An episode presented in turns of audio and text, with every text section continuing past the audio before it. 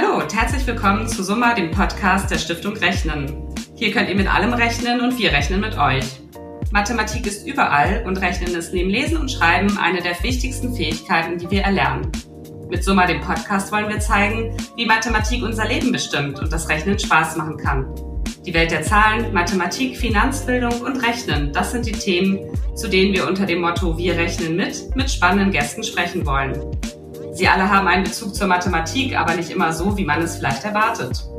Und heute rechnen wir mit Professor Dr. El Raphael Mikolajczyk. Herr Professor Mikolajczyk, wir begrüßen Sie herzlich bei Summa, dem Podcast, und bedanken uns vor allem ganz herzlich, dass Sie sich Zeit für dieses Interview genommen haben. Ja, guten Tag. Hallo. Normalerweise stelle ich unsere Gäste an dieser Stelle immer gerne unseren Hörerinnen und Hörern vor. Aber wenn ich jetzt all Ihre Titel und Funktionen aufzählen würde, wäre das wahrscheinlich so lang wie der ganze Podcast. Mögen Sie sich selbst einmal kurz vorstellen, bitte? Ja, danke schön. Ja, der Institutsname ist ziemlich lang, aber das, ich bin Epidemiologe, leite das Institut für medizinische Epidemiologie, Biometrie und Informatik. Mein Schwerpunkt ist aber in der Epidemiologie und das, was wir in meinem Institut auch Besonderes machen, ist mathematische Modellierung, die jetzt im Kontext der Epidemie eine ziemlich große Rolle spielt. Das ist ein ziemlich besonderer Bereich der, Epidem der Epidemiologie. Manchmal nennen wir das auch Computational Epidemiologie. Ja, herzlichen Dank. Da sind schon viele spannende Anknüpfungspunkte genannt worden und wir kommen sicher im Gespräch auf den einen oder anderen zurück. Und was ich besonders spannend finde, Sie haben ja auch einen ganz wesentlichen Beitrag zur Studie Restart 19 geleistet, die sich kurz gefasst mit der Durchführbarkeit von Kulturveranstaltungen in Pandemiezeiten befasst. Und darauf werden wir später auch nochmal näher eingehen. Aber wenn wir schon einen Epidemiologen vor unserem Podcast-Mikrofon haben, wollen wir natürlich gern zu Beginn auf die aktuelle Corona-Situation schauen. Als Angela Merkel im vergangenen Herbst davor gewarnt hat, dass wir aufgrund eines exponentiellen Wachstums zu Weihnachten eine Anzahl von 19.200 Neuinfektionen täglich haben könnten, hielten viele das für übertrieben und die Maßnahmen, die dazugehören, auch. Diese Werte wurden dann aber schon Wochen davor erreicht und überschritten. Sie wird das vermutlich gar nicht überrascht haben, oder? Aber vielleicht so ganz stimmt das nicht. Ich denke, dass für viele von uns der hm, schnelle Anstieg im Herbst überraschend war, weil wir eigentlich weiterhin uns an die Maßnahmen ziemlich gut gehalten haben und trotzdem sind die Fallzahlen angestiegen. Und durch den Sommer sind wir mit den gleichen, fast mit den gleichen Maßnahmen gut durchgekommen. Was man aber sagen muss, ist, dass wir uns kaum vorstellen können, wie dieser exponentielle Wachstum, wie schnell der geht. Also wir sind als Menschen eigentlich gewohnt, mit proportionalem Wachstum zu arbeiten, vielleicht mit quadratischem Wachstum, aber nicht mit exponentiellem. Und dieser hat die Eigenschaft, dass sehr lange beinahe nicht sichtbar ist. Veränderungen sind sehr klein, aber ab irgendeinem Zeitpunkt ist der Anstieg sehr groß. Also das heißt, der Anstieg ist zwar immer gleich, aber es wird sich bei großen Zahlen sehr stark auswirken. Also das heißt, dass gut 19, 19.200 war eine sehr präzise Zahl. Natürlich, äh, die war nur als ein Beispiel gedacht. Ja, also so genau konnte das niemand sagen. Also das heißt, dass die Zahl dann doppelt so hoch war, ist eigentlich qualitativ nicht was anderes. Hm. Epidemiologische Modelle sind ja ein nützliches Werkzeug im Infektionsschutz und können dabei helfen, die Entwicklung von Infektionszahlen per se einzuschätzen. Wie zuverlässig können denn solche Modelle sein? Ja, also tatsächlich hängen diese Modelle stark von Annahmen ab. Es ist aber die Besonderheit ist, dass wir anders nicht zu diesen Zahlen kommen. Also das heißt, sie sind für das, was die im Fall einer Epidemie machen, die Modelle, ist das die einzige Methode, die uns überhaupt eine Auskunft gibt.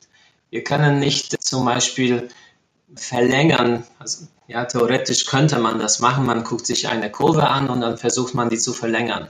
Aber gerade diese Verlängerung ist häufig überhaupt nicht entspricht dem, was in Wirklichkeit passiert. Also das heißt, wir können zwar gut, wenn wir in Phase des exponentiellen Wachstums sind, dann können wir das, können wir an die Punkte, die wir sehen, eine exponentielle Kurve fitten und die dann verlängern.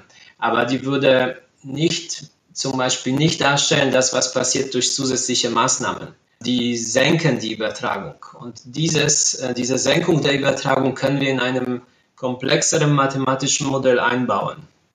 Rund um die Pandemie gibt es viele Werte, die uns natürlich auch interessieren und beschäftigen. R-Wert, Inzidenzwert, jeweils der Sieben-Tage-Wert. Können Sie uns nochmal die wichtigsten Kennzahlen und ihre Bedeutung kurz erklären? Wahrscheinlich ist der R-Wert die Produktionszahl und inzwischen fast allen bekannt. Also das ist die mittlere Zahl, die eine infektiöse Person neu infiziert. Mittlere Anzahl von neu infizierten Personen, die durch eine infektiöse Person angesteckt werden. Jetzt ist das so, dass diese mittlere Zahl hängt davon ab, wie viel, wie viel die Person Kontakte hat zum Beispiel, ist auch eine zufällige Zahl. Ja, und, ähm, und hängt auch davon ab, also die, diese Zahl verteilt sich auch auf mehrere Tage. Wenn zum Beispiel eine infektiöse Person über fünf Tage ansteckend ist, dann eigentlich könnte man sagen, dass diese drei Neuangesteckten auf die fünf Tage zu verteilen sind. Dann kann man natürlich noch die Frage stellen, sind die fünf Tage der Infektiosität alle gleich? Oder gibt es Zeiten, bei denen mehr Ansteckungen stattfinden und bei den weniger anderen weniger Ansteckungen stattfinden? Und das ist insofern wichtig, dass wir zum Beispiel sagen würden, okay, eine Person, die äh, schon äh, selbst Symptome hat, die vielleicht wird nicht mehr rausgehen aus dem Haus und dann steckt sie keine Menschen an. Aber eine Person, die noch nicht symptomatisch ist, äh, ist sie dessen nicht bewusst, dass sie ansteckend ist und dann, äh, dann steckt sie an. Also das heißt, es kann zwar sein, dass eine Person, symptomatische Person, biologisch stärker ansteckend ist, also noch mehr, eigentlich mehr Viren ausscheidet und so weiter, aber sie hat weniger Kontakte. Deshalb effektiv ist die Anzahl der angesteckten Personen eher hauptsächlich auf die Zeit konzentriert, wo es der Person gut geht. Jetzt zu dem weiteren Inzidenzwert. Also das ist ein Maß dafür, wie, äh, wie viele neue Fälle zum Beispiel an einem Tag in der Bevölkerung oder pro 100.000 der Bevölkerung äh, beobachtet werden. Typischerweise gerade bei Sachen, die gemeldet werden müssen, getestet werden müssen, ist das so, dass es starke Schwankungen zwischen den äh, einzelnen Tagen gibt. Deshalb wir sehen, dass das äh, Freitags sind häufig die Zahlen hoch, dann am Wochenende fallen, äh, fallen sie runter und dann ist das eine sehr gezackte Kurve. Deshalb, damit dieser Wert ein bisschen stabiler ist, hat man, versucht man einen gleitenden Mittelwert machen oder ein, ein Mittelwert, was über sieben Tage äh, gemittelt wird. Vielen Dank. Es mehren sich Stimmen von Politikern und Wissenschaftlern, die eine Inzidenz von 25 statt 50 fordern, bevor Lockerungen überhaupt möglich sein sollen. Wie ist denn Ihre Meinung dazu? Also ich befürchte, dass Lockerungen im Moment also eigentlich also rein theoretisches Thema ist, sind. Ja, das heißt, gerade im Hinblick darauf, dass wir jetzt mit dieser neuen Virusvariante, die in England nachgewiesen wurde, davon eigentlich ausgehen müssen, dass die Infektion noch übertragbarer gewo geworden ist, als sie schon war, äh, dann sind eigentlich eher eine Ver Verschärfung der Maßnahmen ist das, was uns bevorsteht. Schon ohne diese Mutation das zirkulierende Virus war äh, in, also an der oberen Grenze dessen, was man durch Kontakteinschränkung und Testung und äh, Kontaktnachverfolgung äh, kontrollieren konnte. Und jetzt äh, kommt darauf nochmal ein, also ein Wert von 0,4, 0,5, ein bisschen unterschiedlich, sodass ein bisschen unterschiedliche Zahlen sind in der Diskussion, sodass wir am Ende bei einem Wert, einem, bei einer Basisreproduktionszahl von vielleicht 4 sind. Und eine Basisreproduktionszahl von 4, von 4 erfordert nochmal stärkere Kontakteinschränkungen, als wir die schon hatten. Also das heißt, wir können gerne über die zwar über die Lockerungen in den unteren Bereichen äh, sprechen, aber jetzt in der uns bevorstehenden Zeit ist das eher nicht realistisch, dass dieser Zustand eintritt. Das heißt, im mhm. Sommer war das durchaus möglich. Die Kombination aus äh, gutem Testen, nicht so hohen Fallzahlen, die dazu führten, dass man auch Kontaktnachverfolgung gut durchführen konnte, viele Kontakte draußen, Menschen, die ihre Kontakte weiterhin reduziert haben. Insgesamt hatten wir damals geringe Fallzahlen und die waren dann auch stabil. Aber das ist nicht etwas, was wir leider im Moment in der winterlichen Zeit erwarten können. Hm.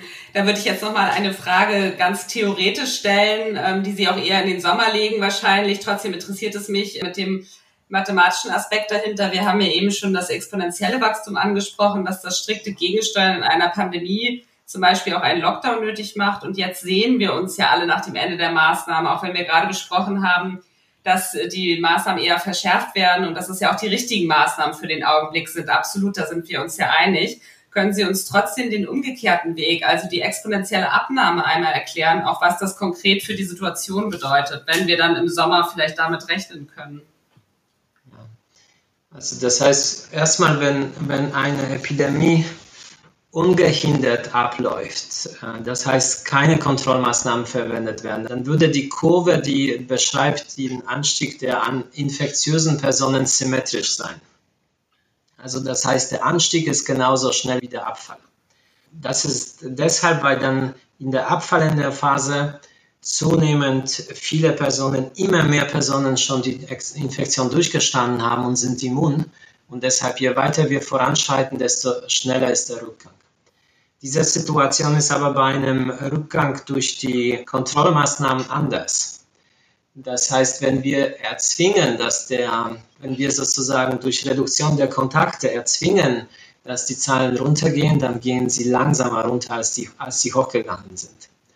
Und zwar, trotzdem ist das auch ein exponentieller Prozess. Also das heißt, wir haben zum Beispiel dauert das genauso lange, von 1000 auf 100 runterzukommen, wie dann von 100 auf 1. Okay.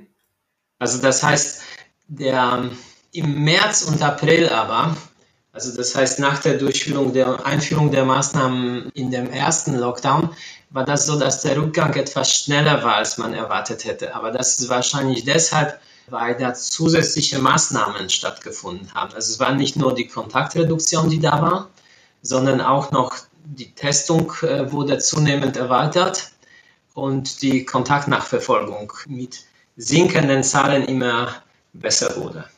Also das heißt, dass der Rückgang etwas beschleunigt war gegenüber dem, was eigentlich nur ein, eine Kontakteinschränkung machen würde, lag daran, dass zusätzliche Maßnahmen griffen. Mhm. Es ist auch noch so, dass die Kontakte, Kontaktnachverfolgung funktioniert leichter, wenn die Kontaktreduktion da ist, weil dann auch zum Beispiel eine Person, die nach Kontakten gefragt wird, muss sich an weniger Kontakte erinnern.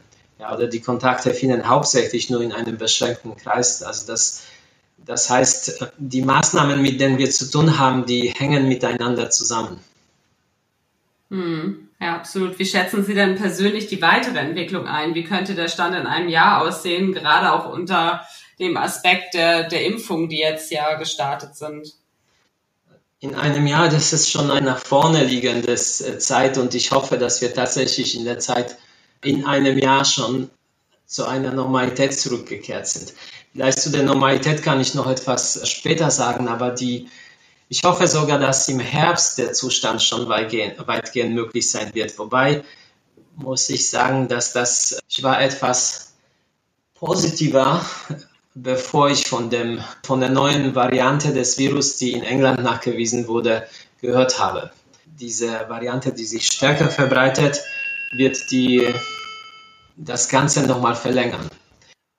Mhm. Also das heißt, vielleicht, wenn, wenn man so auf die Zeit, die uns bevorsteht, guckt, dann sicherlich ist das so, dass wir bis März, also März, April, wahrscheinlich April, Mai eher, keine Lockerungen aus, also das heißt aus der Situation des bisherigen, des aktuellen Lockdowns nicht rausgehen können. Und das kann sogar zu einer Verschärfung führen, wenn wir die, wenn wir die Verbreitung der neuen Virusvariante unterbinden wollen.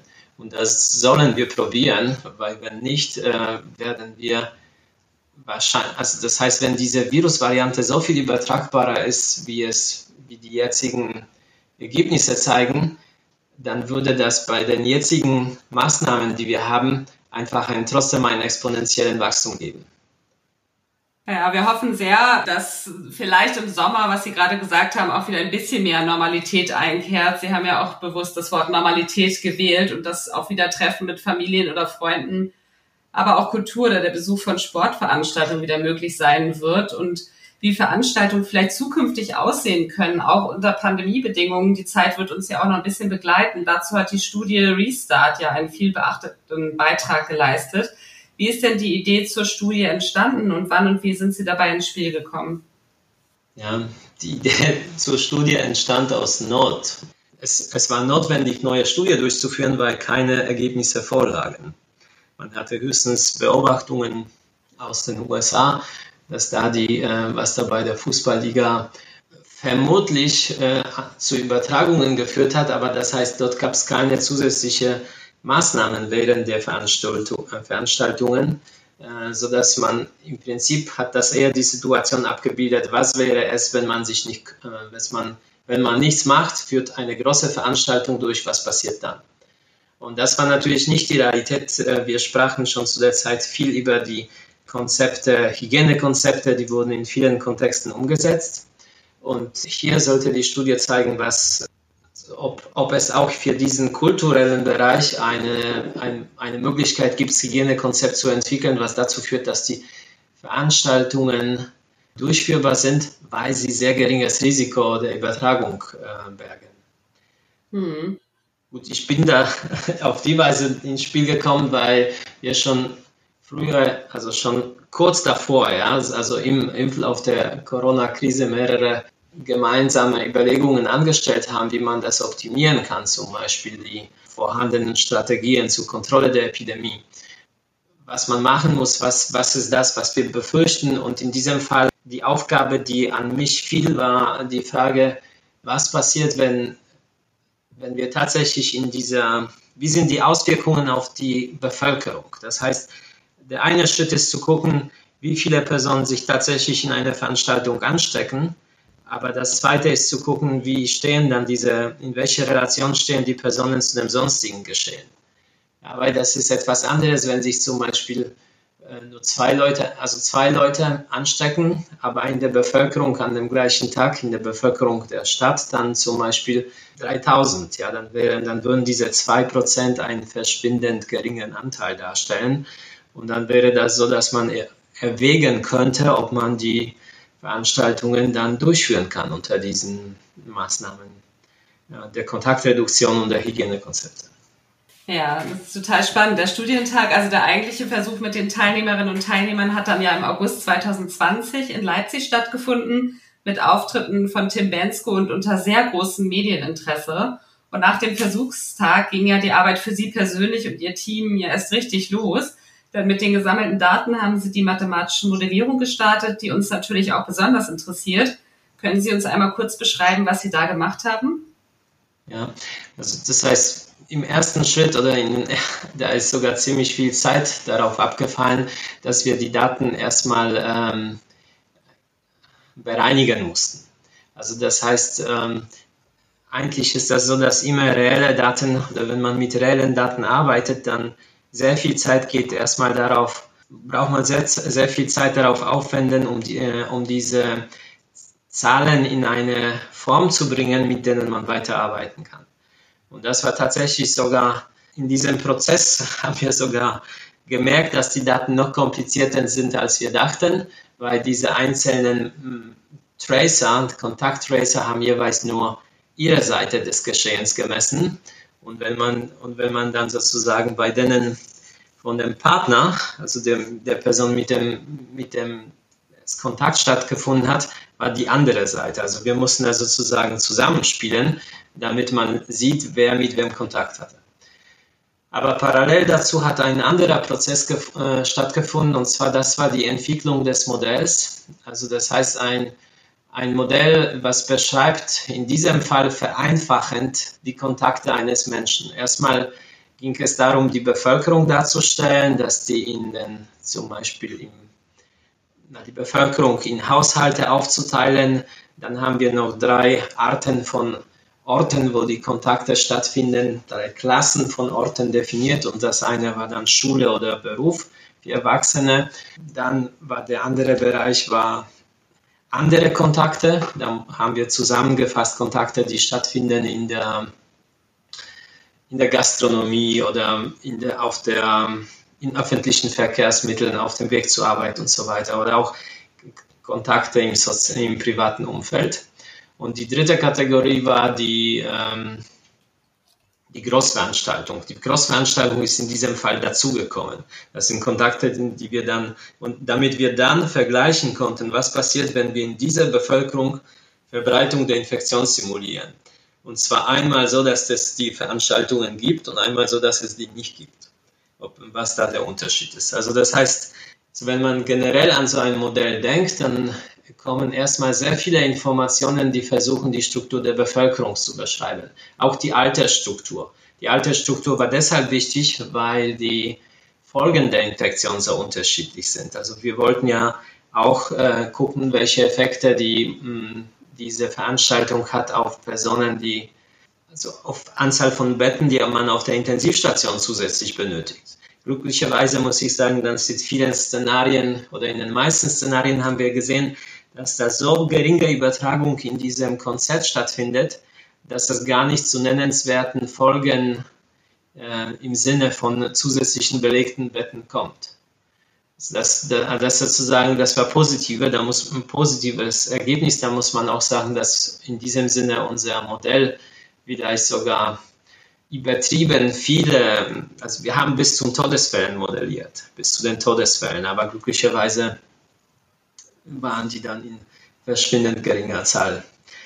Also das heißt, wenn man modelliert, braucht man Population, dann braucht man Informationen, so gut es geht, die, die Krankheit zu beschreiben und die Übertragung zu beschreiben. Und dann zusätzlich sollten ja die Daten aus diesem Experiment dazu kommen.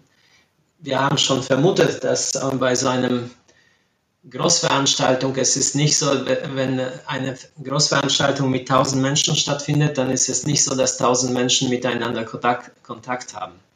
Aber das heißt, ob es immer nur 10 sind, die untereinander Kontakt haben, oder 20, das ist das, oder 50, das ist das, was wir nicht wussten. Und das war entscheidend für diese Bewertung, deshalb dieses Experiment. Hm, also vielen Dank für die Einblicke. Wie lange hat denn die Modellierung insgesamt gedauert? Sie haben jetzt ja von den verschiedenen Zahlen gesprochen und verschiedenen Daten, die Sie erhoben haben. Und diese ganze Modellierung hat ja bestimmt auch eine Weile gedauert, oder? Also das ist, es sind vielleicht wieder zwei Aspekte. Die Entwicklung eines Modells hat, äh, hat also normalerweise ist das das, was sehr lange dauert. Also das kann durchaus in, in neuen Projekten auch ein Jahr dauern, auch zwei Jahre. Es ist nur so, dass wir in diesem Fall schon auf Vorarbeiten zurückgreifen konnten, sodass die Entwicklung des Modells äh, schneller möglich war. Und die fing auch an, während wir schon das, während wir das Experiment vorbereitet haben.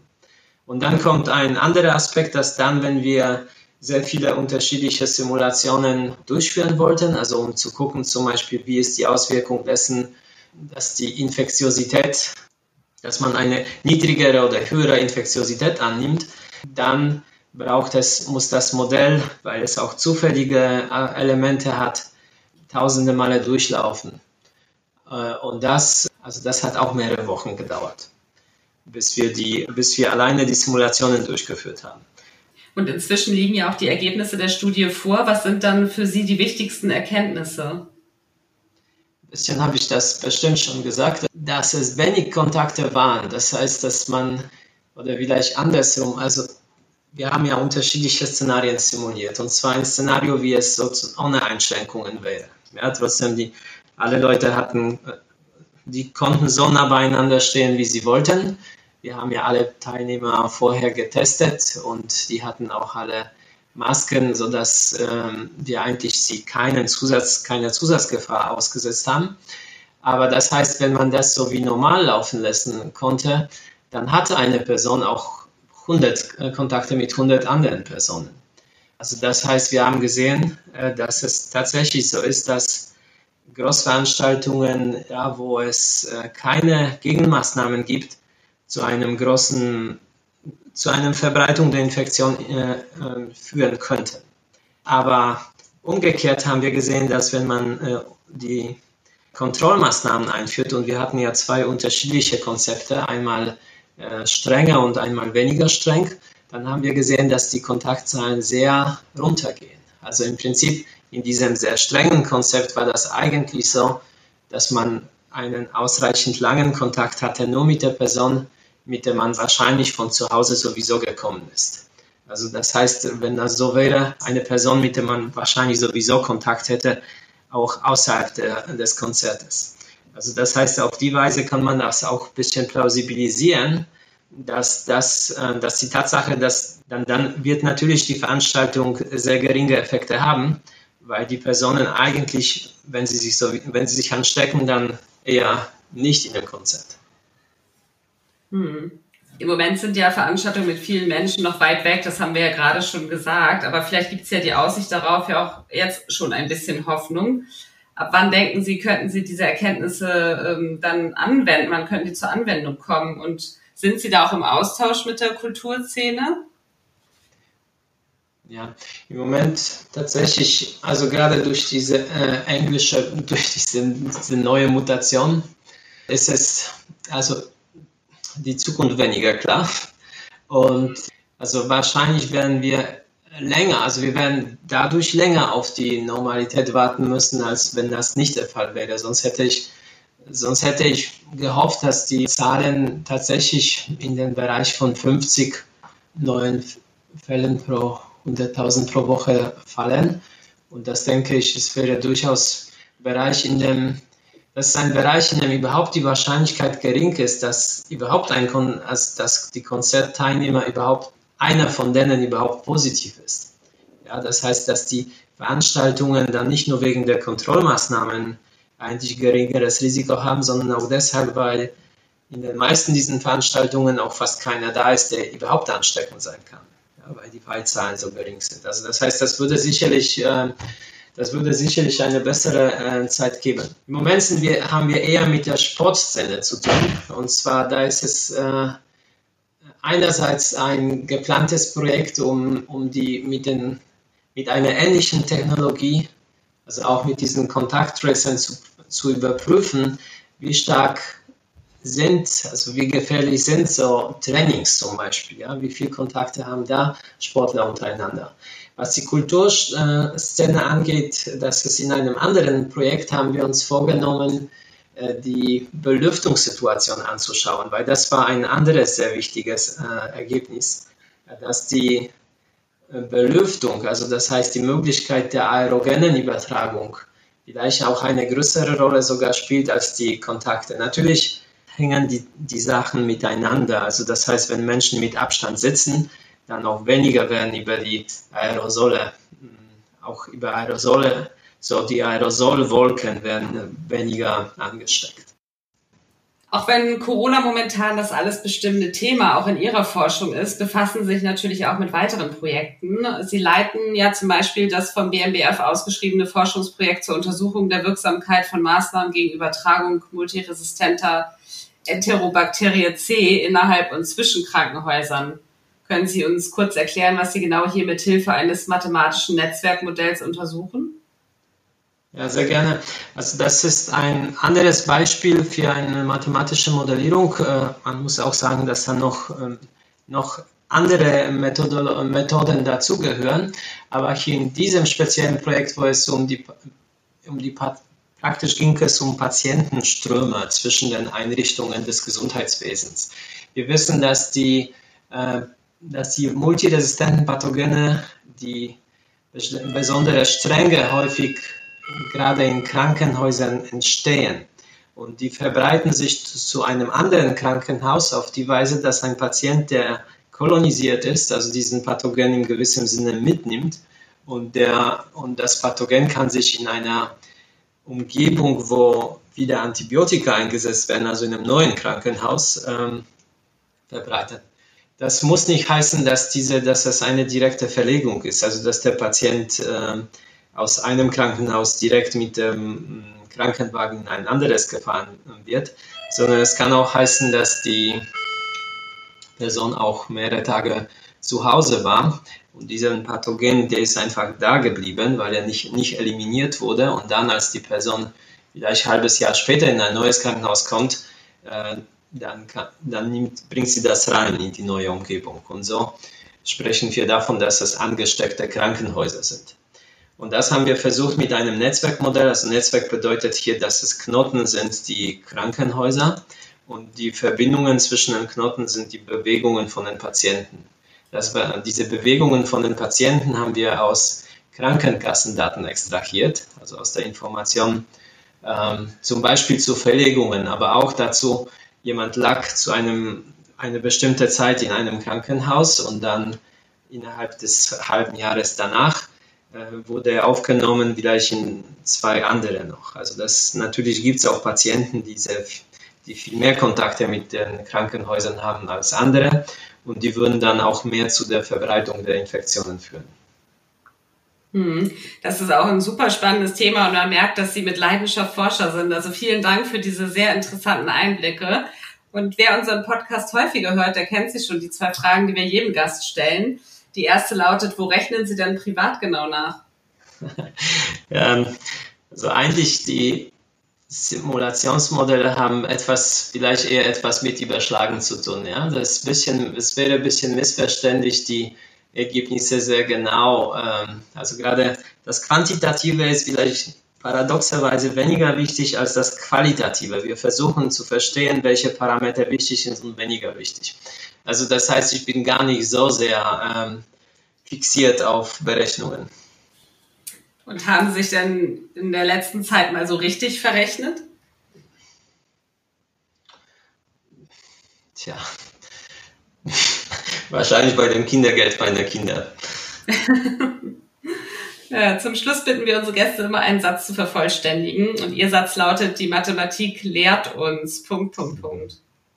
Ich würde in diesem Fall sagen, irgendwie in die Zukunft zu denken. Also weil das ist irgendwie das einzige so, ähm, Instrument, wo wir, wo wir etwas anschauen können, was wir im Moment noch gar nicht sehen. Ja, das ist ein schöner ähm, Endsatz, schöner Schlusssatz. Lieber Herr Professor Mikolajczyk, ganz herzlichen Dank für diese sehr interessanten Einblicke und das Gespräch. Alles Gute und bleiben Sie vor allem gesund. Dankeschön. Und wenn euch unser Podcast Summer gefallen hat, freuen wir uns, wenn ihr Summer abonniert und eine positive Bewertung abgebt. Hört wieder rein, wir rechnen mit euch.